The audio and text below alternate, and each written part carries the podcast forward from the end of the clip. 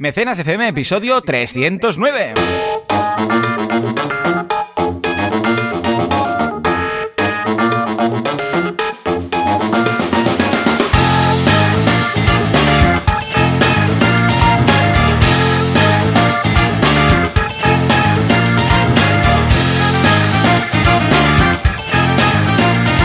Días a todo el mundo y bienvenidos un día más, una semana más, un sábado más a Mecenas FM, el eh, programa, el podcast en el que hablamos de este fantástico mundo llamado Crow Klingon, Crow Klingon, Klingon. Los Klingon son los creadores de la financiación colectiva, del micromecenazgo, del crowdfunding en la contienda.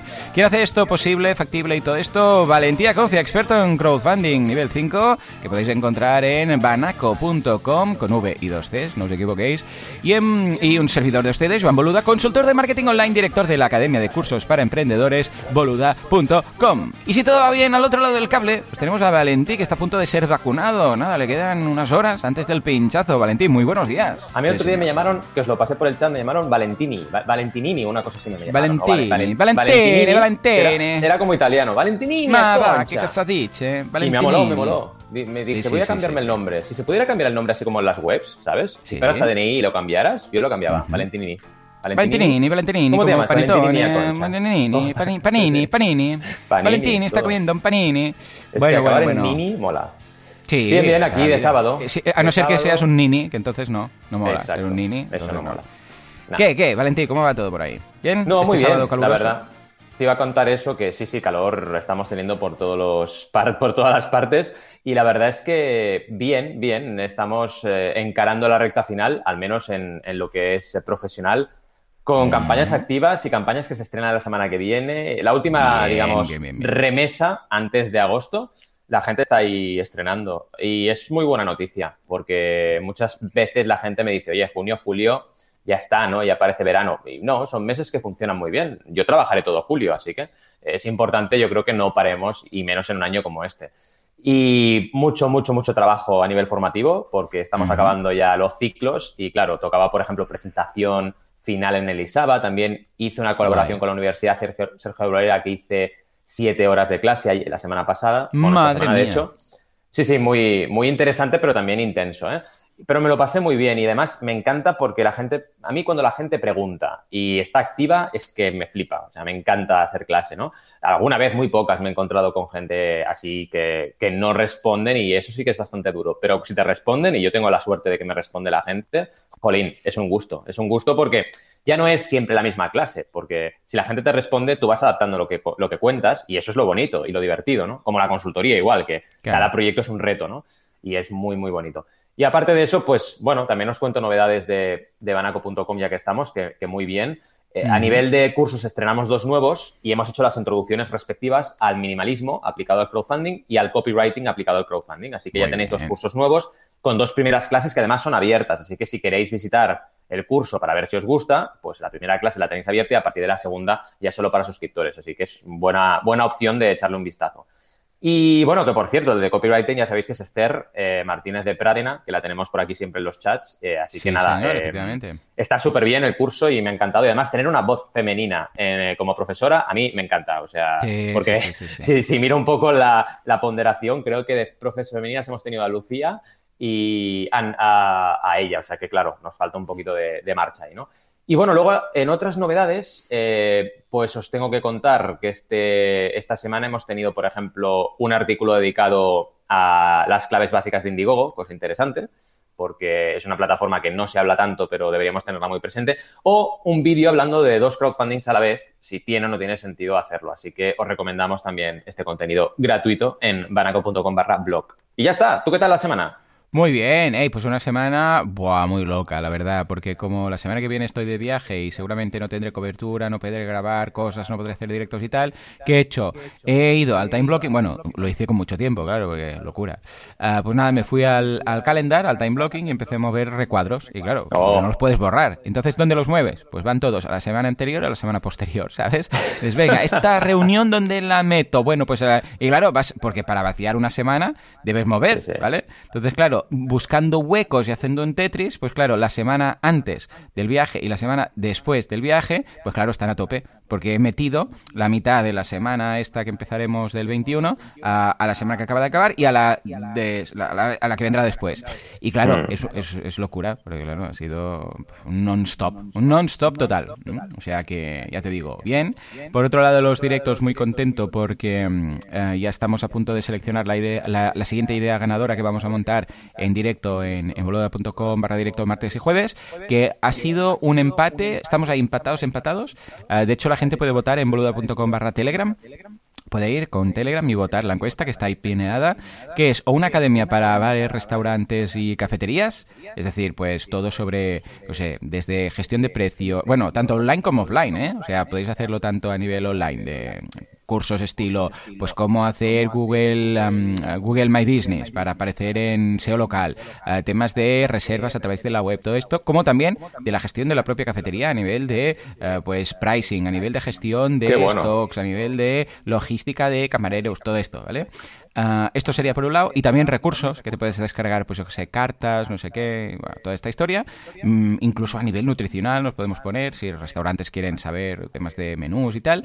O bien la academia para crear academias, que sería cómo crear tu academia online. O sea, todo lo necesario desde mm. cursos de screencast, cursos de locución, cursos de eh, gestión y organización de un curso, creación de índices de cursos. Y estas dos son las que han quedado finalistas. Y de hecho, si me voy a Telegram, Vamos a ver cómo está el panorama. A ver. Uh, Yo te iba a decir que el curso este de, bares podéis llamarlo curso Celso. ¿Te gusta? Curso, ¡Ah, gran Celso! Era el, encargado del bar en, en nuestra uni. ¡Guau, Celso! ¡Qué mítico, eh! Ese hombre. Sí, Había sí. bastante que crear una clase, sí, sí, una clase que sea el factor Celso, algo así, De hecho, le llamábamos marketing, ¿vale? Al, curso, bueno, a la mm. plataforma. Mm. Lo que pasa es que Coca-Cola tiene la patente de la marca, marketing. ah, ¿qué dices? Ostras. Sí, sí, sí, lo, lo miramos y está pillado. En fin, pues mira, está ganando de momento Academia de Academias en un 54% versus un 46% de los bares. O sea que interesante, interesante. Esto por un lado. Y por otro lado, ayer grabamos Off Topic, el podcast que grabo con mi mujer, que ya tenemos web, lo decía antes de empezar a grabar. Sí. Off Topic, con dos Fs, offtopic.fm. Hay, bueno, no es una web ni nada, simplemente están los enlaces para que lo podáis escuchar pues en Spotify y en otros sitios, ¿vale? Off Topic con, F, con dos Fs.fm. Y hablamos de vacaciones, de cuáles son nuestras vacaciones favoritas, de cómo sería nuestra vacación ideal. Claro, yo, por ejemplo, a mí no me gusta nada viajar, a mi mujer sí, o sea, un contraste muy interesante. y finalmente en boluda.com, pues curso de Community Manager, ¿eh? bueno, de Community Manager avanzado, curso avanzado de Community Manager porque gustó mucho el, básico y dijeron, Johan, queremos más. Y venga, este está más enfocado, ya más que como para ser, más que para ser Community Manager de tu propia marca, sería incluso para ser community manager a nivel profesional, o sea, dedicarte a ser community manager para tu marca o para otros, para clientes. O sea que échale un vistazo que está muy, muy bien. O sea que, como veis, una semana a tope, ¿sí o no? Sí, sí, hemos estado los dos a tope porque es que, ya os decíamos, es que es verdad, no para, no para para nada en junio, a pesar de la calor, el ritmo y, esto es positivo porque claro, al final eh, todos nosotros somos parte de un todo, si no paramos nosotros pues se entiende que no para nadie, ¿no? Y es importantísimo. Mm, la verdad es que con lo que hemos vivido este año, cuanto antes volvamos a la normalidad y todo siga un curso más estable, mejor. Y yo estoy súper contento de ver eso, de ver y comprobar cada mes y cada semana que la gente está súper activa. Lanzando proyectos en mi caso y haciéndolos crecer en el tuyo, que es lo importante, ¿no? Será tan bonito todo como cuando acabe ya. ya te digo. Por Dios, que, Y valoraremos todo mucho. valoraremos todo mucho más. Yo, yo, Jolín, hoy te lo decía, estamos hablando de Mataró y digo, Jolín, echo de menos Mataró, porque es que antes con el late iba mucho y es que lo echo de menos. Pillar el coche, ir para allí, verte a ti, ver a Laura, eh, estar por ahí. Jolín, lo echo de menos. Y, eran cosas muy normales, ¿no? pero ahora lo valoras mucho más. y yo no soy muy de pillar el coche, ir por ahí, pero incluso mm. yo lo noto y echo de menos poder ir con la tranquilidad y dices, ostras, pues mira, me quiero ir a Barcelona de compras o qué sé, ¿sabes? En fin, ya ves. Bueno, en todo caso, Valentí. Ah, bueno, y último tema que tenemos que meter un poco de. Un poco. Va, rápidamente metemos un poco aquí. Nintendo E3, titular. Tenemos nuevo tráiler de Breath of the Wild 2. Sí, sí, es oh. Link liando la parda con, con ahí con Zelda. ¿Has visto el, el tráiler cuando atraviesa un, techo y sale por encima? Muy raro. ahí con la música. Es un poder nuevo. Sí, sí, sí, Pinta guay. Pinta guay, pinta guay. Dicen que 2022. ¿Tú te lo crees, Valentín? Sí.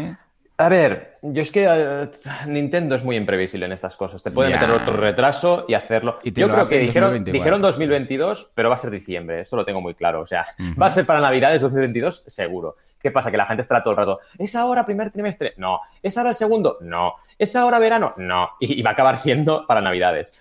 Pero puede pasar que se atrase porque son muy perfeccionistas. Y, y fíjate que el tráiler está bien, pero es un teaser muy teaser, ¿eh? O sea, no han enseñado mucho más. Es en plan, bueno, te enseño algo para que te calles. Es básicamente el típico trailer para que os calléis un rato, pero dejadnos trabajar, ¿no? Y como son así, y hasta que no lo tengan perfecto no lo van a lanzar, pues es un poco imprevisible lo que tú dices. Porque como tengan cualquier otro retraso, van a decir, pues mira, me da igual, lo estreno en. Sí, Nintendo no tiene problemas, como si lo lanza en 2024. Es lo sí, que es que da igual. Ya está. Ahora, yo creo que ves, sí, ves que no esté todo esto ya jugándose en la Pro. Porque igual realmente tienen como una, un prototipo de Pro, porque la, Switch Pro, ellos seguro que ya tienen algo ahí hecho. O sea, en el propio laboratorio de Nintendo, ¿no? Con lo que igual, claro, están esperando precisamente a la Pro para lanzarlo todo. Yo, yo veo que será seguramente un combo. Y lanzarán un nuevo Mario con un nuevo Zelda, con una nueva Nintendo. lo típico que hacen. Es muy posible. y de hecho, la gente, acuérdate que la gente estaba rumoreando que la Pro salía para el E3. Pues nada, un canto de los dientes. Es que siempre pasa igual con Nintendo. Todo el mundo es en plan, mm. ya está, ya está aquí, ya está aquí. Y no. No, sí, pero porque Nintendo no dice nada. Es, como llega el E3, pues toca al Zelda. Pues no, no. Sí, pues no. Bueno, esperaremos. esperaremos. Mm, esperaremos. No, iba a decir eso que era el 35 aniversario este año. Y ya, pero por mucho que sea el 35, si no está listo, da igual. ¿qué van a hacer? Da igual. Y con el COVID no lo van a por sacar medio, porque sí. Claro. Eh. En fin, de momento con Skyward, que el mes que viene lo tendremos aquí, pues ya, ya, estaremos un poco entretenidos, un poco entretenidos. Venga, va, nos vamos a las noticias que sí, que son noticias ya de hoy en día. Por favor, Juanca. Empezamos con los fundadores de Hausers. ¿Qué han hecho ya? ¿Los han caneado? ¿Qué han hecho? Sí, no, no, no, no, tranquilo. Solamente han creado un neobank. Y luego también destacar que Blasphemous evoluciona al Pokémon con un libro de arte. Blasphemous, tiene un nombre como de, demonio, de embrujada. Venga, va, nos vamos al Neobank. Empecemos por ahí. ¿Qué ha pasado con los de Hauser? ¿Se han creado un banco? ¿Cómo va esto? Pues sí, la verdad es que es un poco noticias hemeroteca, pero he ido repasando porque tengo ahí una escaleta de noticias que es más larga que un día sin pan. Y iba repasando, estoy repasando las noticias más interesantes que nos hemos ido dejando en el tintero, ¿no? Porque claro, a tres noticias por episodio os aseguro que no nos cubrimos las noticias que hay de crowdfunding cada semana.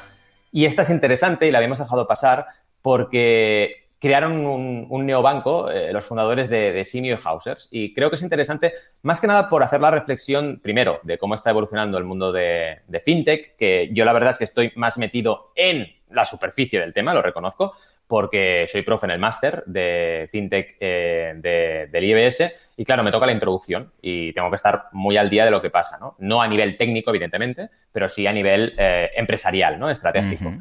Y está muy bien cómo está evolucionando el sector en España, porque es que somos uno de los países pioneros Siempre, siempre, y soy, coincido contigo al 100%, me da miedo el aspecto burbujeante que pueda tener esto, porque recuerdo, por ejemplo, cuando salió el crowdfunding que había hasta 40 o 40 y pico plataformas de, crowdfunding. Sí, y, ahora, claro, fíjate, eh, sostenible solo hay una.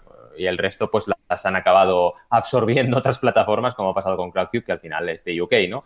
Así que, bueno, eh, ya veremos qué ocurre, pero pinta bien, hay que decirlo. Al final, cuando pinta bien hay que tener un poco de energía positiva.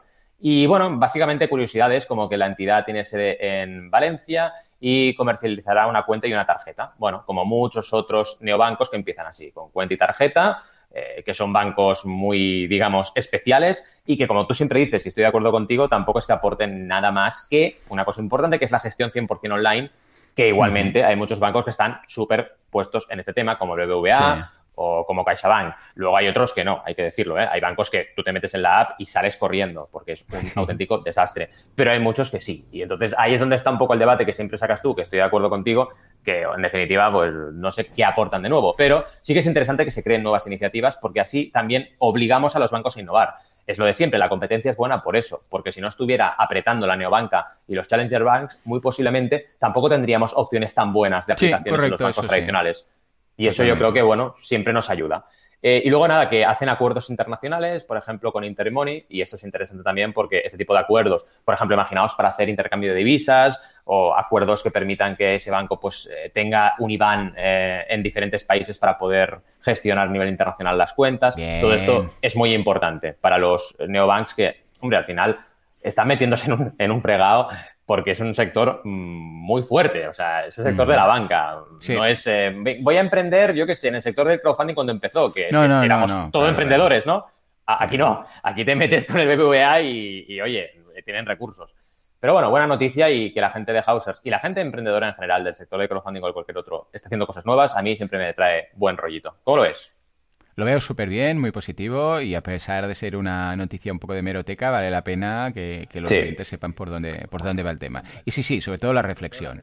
Eh, bueno, de estos bancos y estas novedades hay muchas, ninguna aporta nada que digas, oh, qué rompedor como tal, pero vale la pena para meter un poco de prisa a los bancos más tradicionales que se pongan las pilas. O sea que muy bien. ¿Y qué pasa con Blasphemous? Bueno, básicamente esto me gusta ir haciéndolo cuando vemos una noticia que habla del desarrollo de un proyecto que ya ha nacido por crowdfunding, lo comentamos.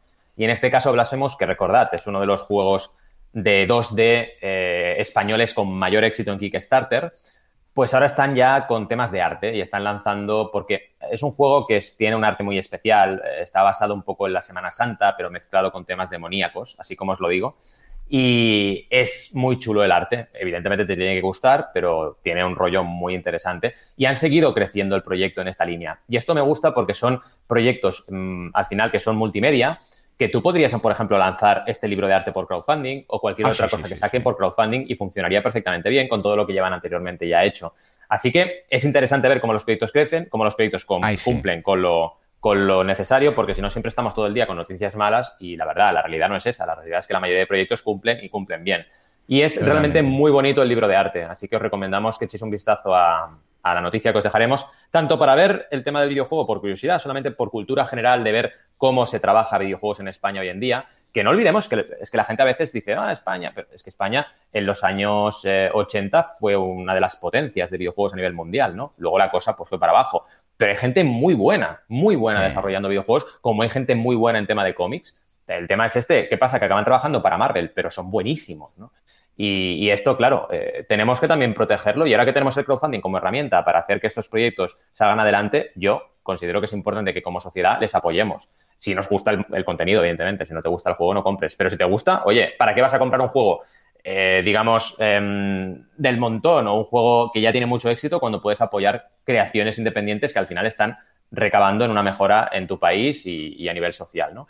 En fin, nada, simplemente esta noticia que espero que Está muy bien. Bueno, es que de hecho el crowdfunding para los emprendedores va, genial. Y cuando hay una evolución también ah, de algo visto en crowdfunding. Bueno, de hecho, incluso. ¡Ay, calla! Que no lo he comentado. a que le he dedicado. No lo he dicho, claro, con tantas cosas esta semana que el jueves lancé la guía del membership site. O sea que me hace mucha ilusión, os dejaré ahora el enlace por aquí por Telegram y dedico un episodio a hablar precisamente de lanzamiento de membership sites a través de crowdfunding. Y pongo el ejemplo de Xavi Lasal, ¿vale? Bueno, es una guía, es un ebook, ¿eh? En este caso, o sea, no es física, no es como la guía del emprendedor. En esta ocasión he optado por hacer algo ah, físico, ahí digo, digital, porque digo, mira, ¿sabes qué? Vamos a hacer la digital, vamos a hacer bastantes, porque vamos a hacer bastantes ediciones eh, y bastantes renovaciones y releases, porque es algo que va cambiando mucho. Y luego ya veremos si me meto en algo físico. Pero de momento vamos a montarlo rollo ebook. Es una guía bastante, bastante completa, o sea, muy exhaustiva, más de 100 páginas. No es el típico ebook de 20 páginas, ¿eh? No, no, no, está muy currado. Y hablo ahí precisamente en un episodio cuando hablo del... A ver, déjame mirar dónde lo tengo. Aquí, donde hablo del lanzamiento, precisamente, y del pre-lanzamiento. Hablo de la posibilidad de lanzar a través de crowdfunding que un mm. membership site a través de crowdfunding y pongo el super ejemplo de Xavi, que se le ocurrió una barbaridad, hizo una pre-campaña súper chula y claro, logró un lanzamiento que no hubiera logrado haciendo el lanzamiento normal, al uso, al típico membership site de, bueno, pues lanzo. Xavi no hubiera logrado esos números tan guapos si no lo hubiera hecho a través de, crowdfunding. Mira, os dejo el enlace Mira, os lo paso por, por Telegram, ¿vale? Por si lo queréis ver. También lo dejo por aquí por la escaleta, ¿no? Y hablo de esto, que precisamente en muchos casos el crowdfunding no tiene mucho sentido aplicarlo cuando vas a simplemente pues cuando vas a lanzar un nuevo proyecto, pero en otros casos encaja perfectamente. Cuando tienes una comunidad ahí chula, cuando quieres validar, cuando quieres co-crear, que es lo importante, ¿no? Que, hey, incluso hablas con tu comunidad, venga, ¿cómo lo queréis? ¿Qué recompensas ponemos? No sé qué, tal. Que es lo que hizo en este caso Xavi, pues la verdad es que, vamos, encaja perfectamente. Crowdfunding y, emprendimiento, vamos, en muchos casos es un combo perfecto. Como en nuestro caso, tú y yo, crowdfunding y emprendimiento, ¿eh? cuando hacemos las, las charlas. ¡Oh, qué ganas de hacer las charlas! Sí, esas charlas funcionan, funcionan muy bien. Aparte, claro, tú y yo comunicamos, venimos de la misma escuela, comunicamos los dos de una manera pues mm, similar en el sentido de que motivamos a la audiencia y quedaba maravillosamente bien. Y apetece, apetece también hacer este tipo de combos. Sí que es exigente para nosotros con familia porque tienes que moverte, pero también te lo pasas muy mm. bien. Y cada tanto va bien, o sea, evidentemente no vas a hacer una, una charla seguramente cada semana ni, ni loco, pero oye, imagínate un al trimestre, yo lo firmo. Era muy guay. Cuatro al año. vamos por ahí. Ahora ha pasado el COVID, lo tenemos que potenciar otra vez. Sí. Porque cuando lo hicimos fue, fue muy chulo, muy divertido, nos combinamos muy bien. No hace falta ni que, ni que nos digamos las cosas. Es que con. A la que uno ya da el pie y el otro ya lo pilla. muy guay, muy guay. Mira, Yogano dice que él ya pilló la guía del, del membership. Ah, además, ¿sabes qué, me gusta? Os dejaremos el enlace. Esta guía ¿eh? que yo mismo me la maqueto. O sea, yo, ah, muy bien. Mm, yo la maqueto, yo hago el PDF, todo, ¿vale? ¿Por qué quería esto? Porque como, ¿sabes qué me ha pasado con la guía del emprendedor? Que, bueno, aparte de ser física, que cada vez que ah, quiero modificar algo, ¿Qué pasa? Que claro, eh, o sea, la maquetación, como, no, como no la hago yo, le tenía que decir a, Alex, en la página tal hay no sé qué, hay un acento que tal, y era un engorro, ¿vale? Y aparte mm. que, claro, si quería añadir cosas, entonces ya cambiaba toda la paginación y claro, si además está impresa, pues imagínate tú. Mm. O sea, que, claro, si está impresa, está impresa, no podemos hacer gran cosa, ¿vale? Con lo que he pensado, mira, vamos a hacerlo de, otro, de otra forma. Y de hecho, desde el lanzamiento el jueves ahora, ya he modificado muchísimas cosas que las tendréis. Voy a hacer la, la release de la 1.1, de la versión de la, de la versión de la guía, el domingo. O sea, que todos los que la habéis comprado la podréis bajar de nuevo. Ah, si la compra alguien, pues tenéis las, las actualizaciones de por vida, ¿eh? Faltaría más. Pues en el apartado de descargas tendréis la versión 1.1, ¿vale? Y súper contento con este sistema. De hecho, estoy tan contento que estoy pensando que la guía del emprendedor también la transformaré, me va a tomar un poco de tiempo, pero la transformaré a este formato porque me permite incluso llevar un log de cambios, ¿sabes? Un registro de mm. cambios. decir, pues fecha, he añadido no sé qué en tal capítulo. Fecha cuál, he añadido no sé qué en otro capítulo. Es más llevadero. Tú la guía del, de las, del crowdfunding que tienes y, tengo y el libro de las 20 reglas, ah, ¿la maquetación eh, te la haces tú o te la hace sí.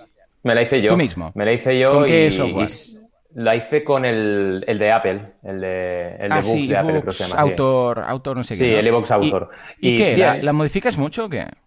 Sí, la voy modificando, pues sobre todo con un tema de ejemplos, o es que es importante ejemplos, ¿no? tema. Sobre todo También tengo mucha gente que me ayuda un montón, la gente que ha comprado el libro me comenta cosas en plan, oye, que esto no sé qué, y también ayudo, a Lo modificas.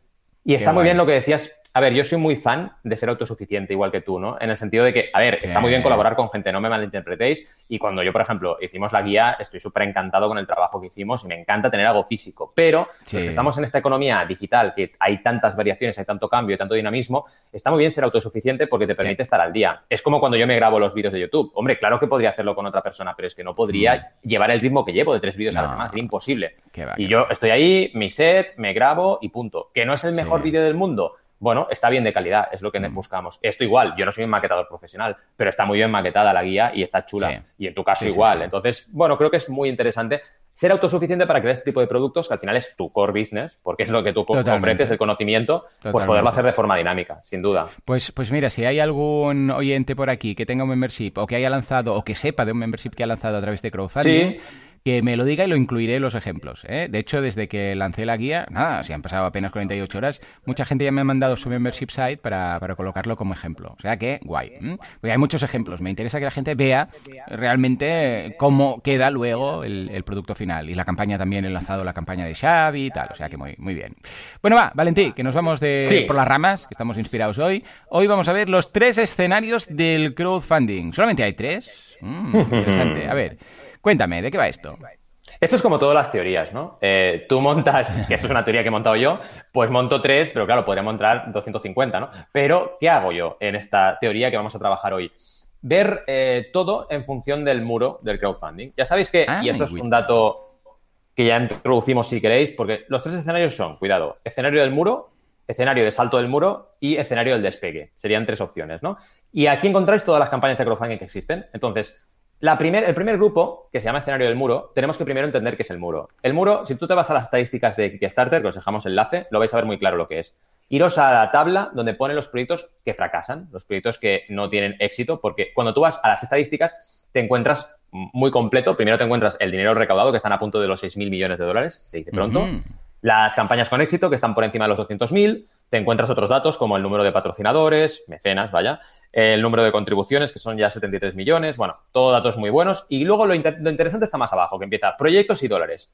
Te pone todas las categorías de proyectos lanzados con un montón de datos. Luego te pone los que han tenido éxito. Y los que han tenido éxito te marca los que han recaudado menos de 1.000 euros, entre 1.000 y 10.000, entre 10.000 y 20.000, entre 20.000 y 100.000, entre 100.000 y un millón y más de un millón. ¿Vale? Esto también que quede claro para que lo sepáis. Eh, de un millón hay ahora mismo 567 proyectos de un total de 527.000 lanzados, ¿vale? Para que veáis la proporción de proyectos de un millón. Porque claro, aquí la gente se piensa que un millón es, venga, es lo fácil, ¿no? No es muy habitual. Pero lo que os quería contar viene en la siguiente tabla, que es la última, que es proyectos financiados sin éxito, que te pone todos los sin éxito, que son 320.488 en este momento, ¿vale? Porque se actualizan en tiempo real. Entonces, 0% financiado, es decir, no recaudan nada, 55.893 proyectos, que se dice pronto, ¿eh? Y del 1 al 20, 208.084. Es decir, que de los proyectos que fracasan, y ahora os lo resumo, un 82% se quedan por debajo del 20%. Entonces, ¿existe muro o no existe muro? Claro que existe muro, es el 20%. Es decir, las campañas que, ya sabéis, no cumplen la regla 30-90-100, no llegan al 30% Claro, en 7 días, claro. la mayoría se quedan por debajo del 20%. Y eso es el muro. El muro es no ser capaz de superar esa cifra. Y lo fuerte, lo fuerte, es que esto es lo más fuerte que, que hay de este, de este concepto, que es que no es que el proyecto sea malo, no. Es que la estrategia no ha sido correcta. Es decir, hay proyectos Mm, muy claro. buenos aquí. Miras proyectos y dices, pero ¿cómo puede ser que esto haya fracasado? Si tienen un producto súper bueno, tienen un vídeo súper bueno, lo tienen todo bien hecho. Porque no se trata del diseño, es diseño y estrategia. Como falles en la estrategia, el diseño, no te diré que da igual, pero mm, no te va a servir para el éxito. Entonces, ¿qué ocurre aquí? Muchas veces también ocurre que la ratio de conversión de visitas a mecenas está por debajo del 1%, porque claro, la Claro, gente al final, como ve que el proyecto no tira, pues ya no contribuyen. Y es el escenario más duro. Más duro porque te tienes que dar cuenta, aquí tienes dos opciones. O lo dejas y te dedicas a otra cosa, cosa que no recomiendo, o para mí es seguir, seguir, seguir empujando porque toda la gente que mm, descubra el proyecto y contribuya es gente que te va a apoyar para siguientes lanzamientos. Y esto Sí, es muy interesante sí, que sí, tengas esta visión a, a largo plazo y no quedarte con, ay, esto no va, adiós, ¿no? Eh, os recomiendo, y os dejo el enlace, que busquéis por fecha de terminación. En Kickstarter tú cuando buscas puedes ordenar por muchos criterios. Y el mejor para encontrar estos proyectos es poner fecha de terminación, que te marca los proyectos que están a punto de acabar. Y ahí ves la realidad, ves los proyectos que no Claro. están llegando porque quedan minutos o quedan horas para que se acaben. Y ahí es donde realmente ves la realidad del crowdfunding y empiezas a ver proyectos que no llegan. Si te pones en los trending, claro que solo ves éxitos, pero no se trata de eso. Y dentro de este contexto, pues mira, para hacer un poco el chafardeo de cada, de cada uno de los escenarios, vamos a ver lo que, lo que podemos encontrar. Y uno, eh, un podemos encontrar un instrumento que, que le quedan cinco horas ahora para mejorar la destreza eh, dibujando. Es una especie, es que no sé muy bien cómo explicarlo esto solamente con audio, pero bueno, es como una especie de manivela que tiene una Mm. especie de, una especie de, digamos, eh, gancho que te permite poner un bolígrafo y Vale. entonces puedes trazar líneas rectas casi de forma perfecta. Ah, vale, vale, vale. Sí, sí, te entiendo. No sé yo qué utilidad tiene esto, pero bueno, eh, es uno de los proyectos que se está enfrentando al muro, ¿no? Eh, luego encontramos eh, el juego de Attack on Titan, que yo no sé si están pagando o no están pagando eh, licencia, pero aquí está, ¿vale? Y de momento no lo han cancelado. De Francia es un juego, un videojuego de, de Attack on Titan, que supongo que conocéis la serie de anime, una serie muy famosa, que tampoco va a tener éxito. Les quedan seis horas y llevan 687 euros de un objetivo de 3.000. Me sorprende mucho encontrar esto y no encontrar ningún tipo de problemas de disputas legales, pero vaya, mm, esto cada uno va como va. Y el último, que también es interesante para que veáis proyectos que están ahí, este me encanta, ¿eh? es un sujeta mascarillas magnético, que yo creo que ahora con la noticia de las mascarillas, pues han tenido un problema, porque Sí, claro, ¿verdad? lanzaban Pobre. aquí su sujeta mascarillas y claro, ahora acaban de decir que mascarillas fuera. Así que bueno, es, es algo que ocurre, ¿eh? los proyectos que han salido, que han salido un montón con respecto a la COVID, pues claro, estaban sujetos a qué pasaba. Y ahora ya que la mascarilla parece ser que va a ir a menos, todos los proyectos de mascarillas, pues sí que estaban activos, están sufriendo. Y este es uno, y la verdad, le queda muy poco tiempo y, bueno, podéis echarle un vistazo, porque ya os digo, no todos estos proyectos están mal a nivel de diseño, pero eh, la estrategia marca un poquito, ¿no? ¿Cómo ves este primer bloque? Eh, es, algo muy frecuente, ¿eh? que vemos en muchas ocasiones. Es algo muy típico que, a ver, vemos que hay un apartado de Full Friends and Family inicial y de repente eh, se acaba. O sea, no hay comunidad. Esto yo creo que lo típico es cuando alguien lanza sin una buena pre-campaña o cuando alguien lanza sin una comunidad establecida, ¿vale? Porque claro, si tú tienes una buena, muy, por muy buena idea que sea, ¿eh? El producto, si no hay un cierto alcance mínimo, eh, claro, pues eh, sin esa difusión inicial, pues ¿qué ocurre? Que hay un muy buen día inicial de boom, pinta guay, ¿vale? Hoy mira, ¿cuántos? Si cada día hacemos esto, pues lo conseguimos en tanto tiempo, ya, ya, pero que ese es el primer día y ya está. Y esto lo veo bastante, eh, sobre todo cuando es un proyecto que va sin, sin nadie de la mano, o sea, cuando es alguien que no mm. conoce el mundo del crowdfunding o que va sin consultor. ¿Vale? Porque, claro, a ver, desde un punto de vista de alguien que ve por primera vez el crowdfunding, ¿vale? Y que no sabe, y que no escucha este podcast, y que no sabe de qué va todo, claro, es muy bonito. Pues dices, hmm. ostras, es verdad, una idea, lo subo, toda gente, porque tienes en, estás pensando que tú tendrás la visibilidad, la portada todo, la, todo el tiempo y que la gente va a la portada y lo mira, ¿vale? Cuando gente que va a la home de Berkami para mirar a ver qué hay de nuevo, pues son, somos cuatro frikis, ¿vale? Pues sí. Eh, y piensas, pues venga, lo vamos a conseguir y tal, porque mira cuánta gente... No, no, no, no. Si tú no traes la comunidad, o como mínimo el 90% de la comunidad, nada, ¿no? ¿Y qué pasa? Que, claro, cuando lo lanzas, ¿qué haces? Pues tú vas a tu red social, que son tu familia, tus amigos, ¿vale? O bueno, tus clientes, si tienes algo de pero claro, falta que tus clientes cuadren con el, tipo de producto, ¿no? Pero bueno, tú vas a tus círculos, lo compartes en tu Facebook, en tu Instagram y tal, algunos lo pillan por simpatía a ti, algunos lo pillan porque les puede interesar y ahí se ha acabado. Y entonces es cuando te, pegas con el muro, vamos, te pegas peñazo contra el muro, pero a saco. Y esto lo vemos mucho. Entonces es cuando, ay, ¿por qué ha fallado? Ah, es que resulta que el crowdfunding tiene sus normas, tiene sus cosas y tal, ¿no? Esto es como el que monta un e-commerce pensando que venderá mucho, sin, sin hacer publicidad, sin hacer inbound, sin hacer nada, ¿no? Sin comunidad y tal. Bueno, pues es, es yo creo que lo más, a ver, no lo más frecuente, bueno, en Kickstarter, de hecho, sí. Porque en Kickstarter, eh, es lo que decías tú, el 82% de los... Eh, bueno, no, esto es por... Sí, exacto, el 80% por debajo del 20%. Pero en total, ¿cuántos hay que fracasen?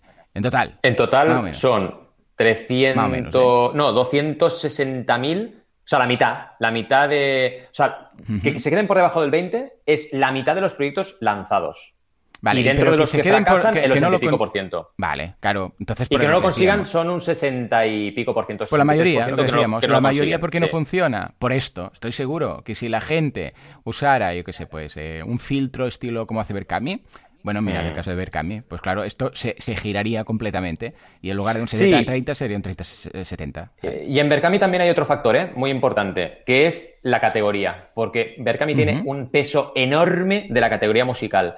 Y la ah. categoría musical es la categoría que mayor tasa de éxito tiene de todo el crowdfunding. Incluso también en Kickstarter. O sea, si solo escoges música en Kickstarter, también tiene un porcentaje de éxito alto del 60%, que para ser una plataforma como Kickstarter está súper bien. Pero claro, solo es una categoría y Kickstarter tiene muchos proyectos de otras categorías. Y Se nota que la música mm. fue la, la, la, que inició el crowdfunding. Sí, ¿eh? por lo que siempre decimos. Porque el fenómeno fan es muy poderoso. Porque si tú amas un grupo, te gusta la música, estás muy cerca de apoyarles en todo lo que hagan. Y esto no es algo replicable a todos los sectores, obviamente. Con lo cual eh, es mucho más difícil un proyecto de otras categorías que de, categorías musicales, por este factor. Sí, sí. Muy bien. Pues venga, va, nos vamos al siguiente escenario, que es cuando hacemos el salto, ¿no? Sí, el salto del muro, que ya empezaríamos a, bueno, empezar a mm, mejorar la situación cuando llegas a ese 30% en 7 días o menos. En este caso os traigo un ejemplo que es campaña activa que tenemos con mis clientes, que se llama Good Match, que es un proyecto muy retador porque es una red social, pero diferente a lo que encontramos y siempre son proyectos complicados de explicar, que os recomiendo que le echéis un vistazo porque a nivel, digamos, em, diseño está súper bien. Y a nivel estratégico también, porque llegó al 30% en 24 horas acaba de empezar la campaña y va bien. Entonces, estamos en un escenario que es salto del muro porque ya cumplimos la regla 30-90-100. Y si cumplimos esa regla, el muro ya lo hemos saltado. A partir de ahí, cuidado, porque esa regla ya sabéis que te marca que si llegas a ese 30% en 7 días o menos, tienes un 90% de probabilidad de éxito, no un 100%. Entonces, ¿qué debemos hacer? No relajarnos, no pensar que ya está todo, sino seguir comunicando, seguir incidiendo, seguir ampliando el círculo de impacto de la campaña, no quedarte únicamente con la gente que ya tienes el correo, sino además de recordarles a estos que, no, estos que no han contribuido que contribuyan, empezar a ampliar y empezar a contactar comunidades afines. Si hay que hacer algo de presupuesto de ads, hacerlo con una segmentación correcta para impactar a más personas, empezar a mover colaboraciones con otros proyectos, contribuir a otros proyectos y que hablen de tu proyecto y todo desde el suyo. Todo lo que ya sabemos que son estrategias para hacer crecer la recaudación. Porque recordad, si no comunicas, no recaudas. Y esto es algo muy, muy, muy importante tener en cuenta. Y hablando de esta campaña de Good, la estrategia ya veis que ha funcionado bien, es una estrategia clásica de Banaco, ¿no? Eh, con una pre-campaña, con captación de correos, etcétera.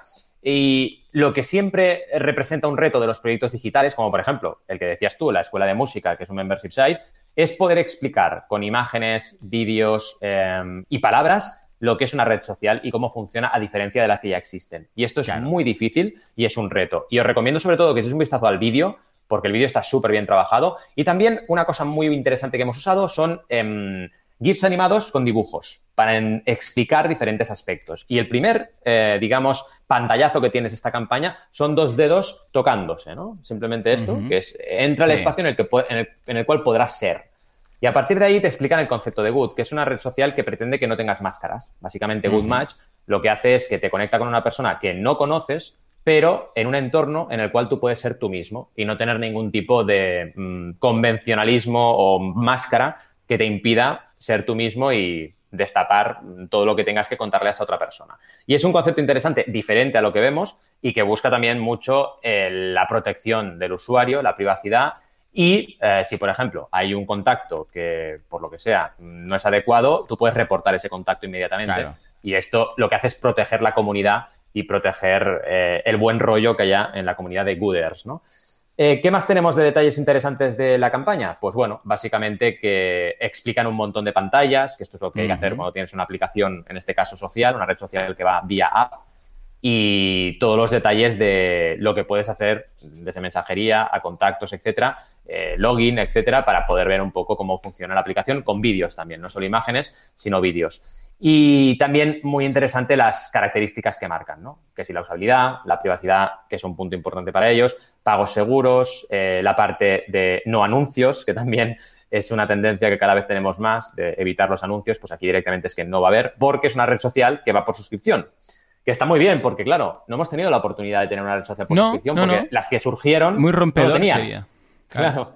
No lo tenían y claro, ¿qué pasa? Lo de siempre, lo que pasa en el crowdfunding. Se pone un estándar y ya todo el mundo a seguirlo. Y esto pasa igual. Y claro, no es sostenible hoy en día. Antes sí, claro, ahora ya Facebook y Twitter son sostenibles, pero claro, llegar ahí eh, ha requerido mucha inversión y mucho riesgo. Ahora no podemos hacer esto y compitiendo contra gigantes como, como estos. Así que si queremos redes sociales distintos, pues tocará confiar en ellos y, pagar suscripción para que existan. Y esta es una de las propuestas que tenemos hoy en día, que me parece súper interesante.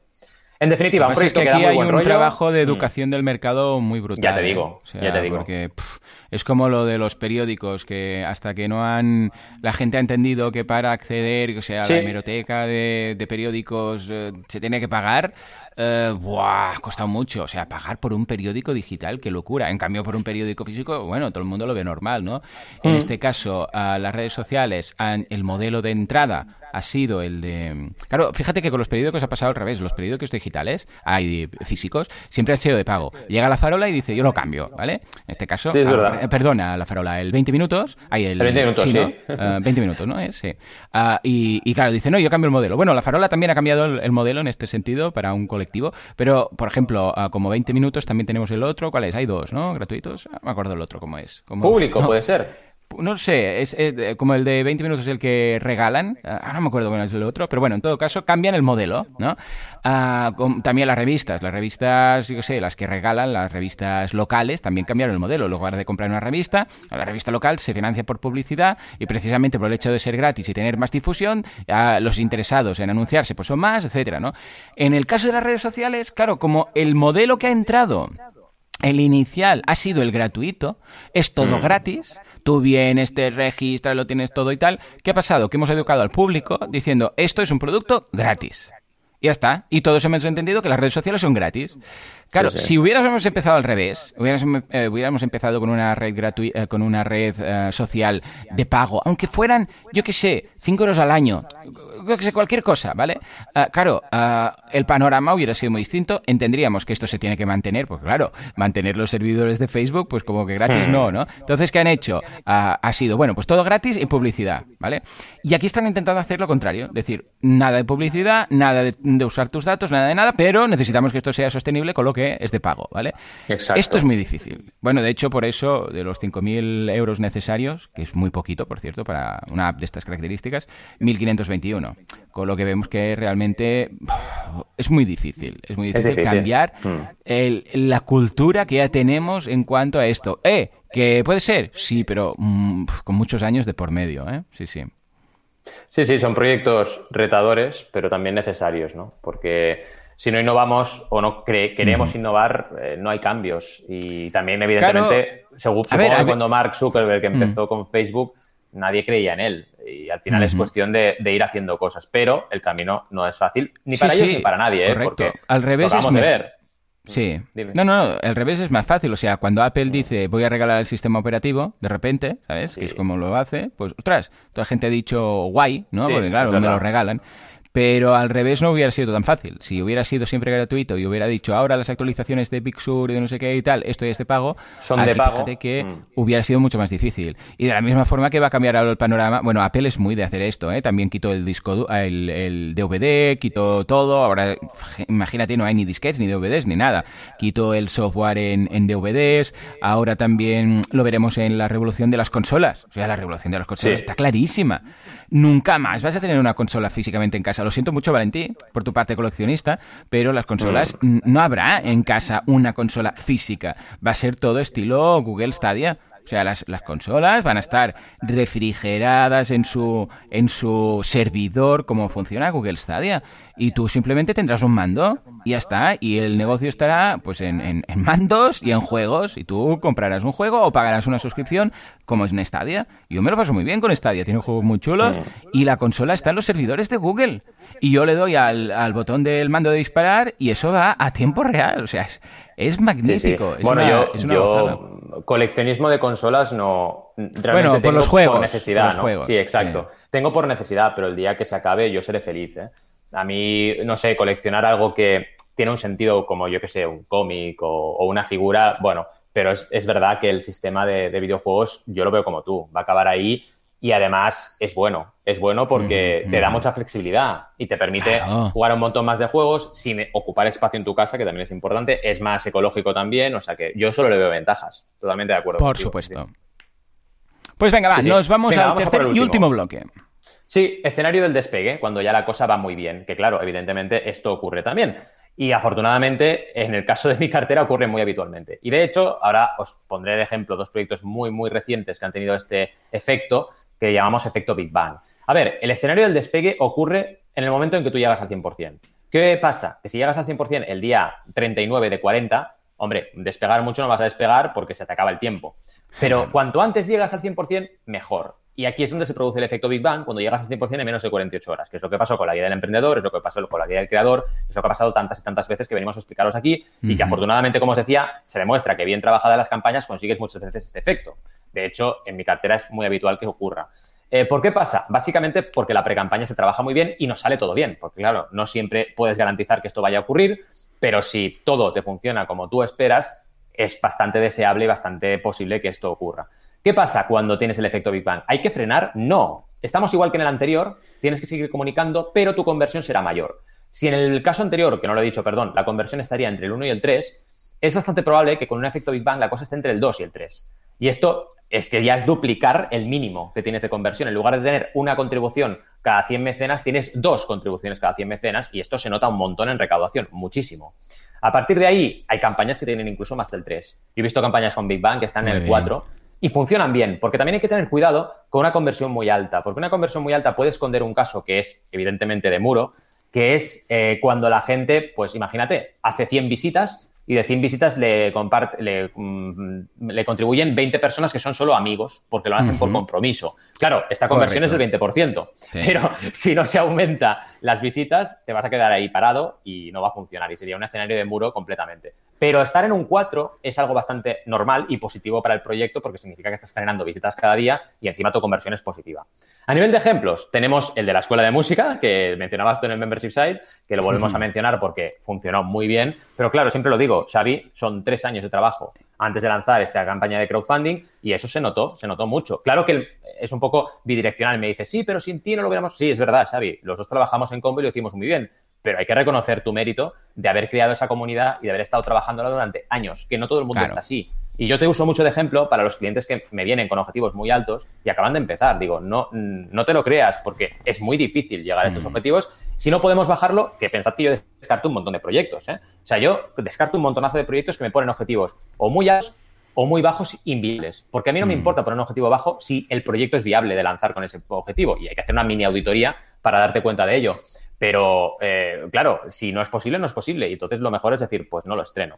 Y el otro ejemplo, que está activo todavía y estamos ya camino del 300%, es el de Eat Sleep Cycle, que también os mencioné, que es un café en Girona, creo que os mencioné, vaya, un café en Girona, en el centro de Girona de ciclistas, que es un hub también. Y este está funcionando súper bien. Les conocí en Girona a esta gente, son muy majos. Eh, y, y, bueno, tienen ya 24.000 euros, un objetivo de 10.000, o sea, un 240%, y es otro efecto Big Bang. Este lo consiguieron en también horas, el objetivo. Y se vuelve a demostrar lo mismo, que tu capacidad de recaudación es altísima. Ahora bien, vas haciendo. No siempre los Big Bang llegan al 5.000% del objetivo, no, pero ya tienes asegurado mm, un buen impacto, 150, 200% de tu objetivo, que está súper bien.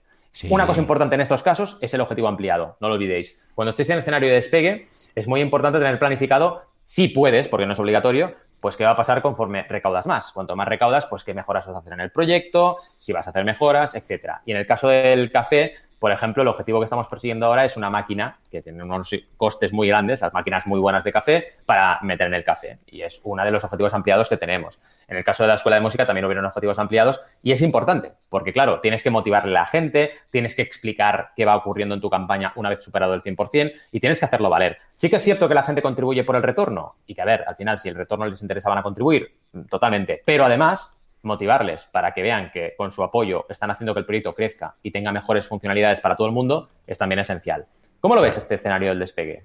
es el que viviste tú, ¿no? la guía? Sí, el que viví yo, tú, Xavi, efectivamente. Sí, sí. Es el... A ver, es que para mí, si se hace bien, bien, bien, o sea, siempre debería ser, casi que siempre deberíamos conseguir un Big Bang. O sea, si tú tienes una, una pre-campaña, que no es el caso, ¿eh? lo entiendo, pero si tú tienes una, una pre-campaña bien hecha y has hecho los números, tú puedes saber, uh, tú como consultor o si sabes los números o el que lanza la campaña, si es, si es factible conseguir el Big Bang. A ver, siempre hay un cierto sesgo de lo que tú puedes pensar, pero a ver, es que al final esto es matemático. Tú sabes cuánta comunidad tienes, si además eh, sabes si están dispuestos. Aquí el único problema es si hay disponibilidad, si hay interés en pagar, ¿vale? Pero si tú ya has lanzado algún producto, tú ya sabes que cuando lanzas algo, pues la gente lo compra, si ves que está acorde a tal, si conoces bien tu comunidad, eh, sabes eh, si va a ser Big Bang o no.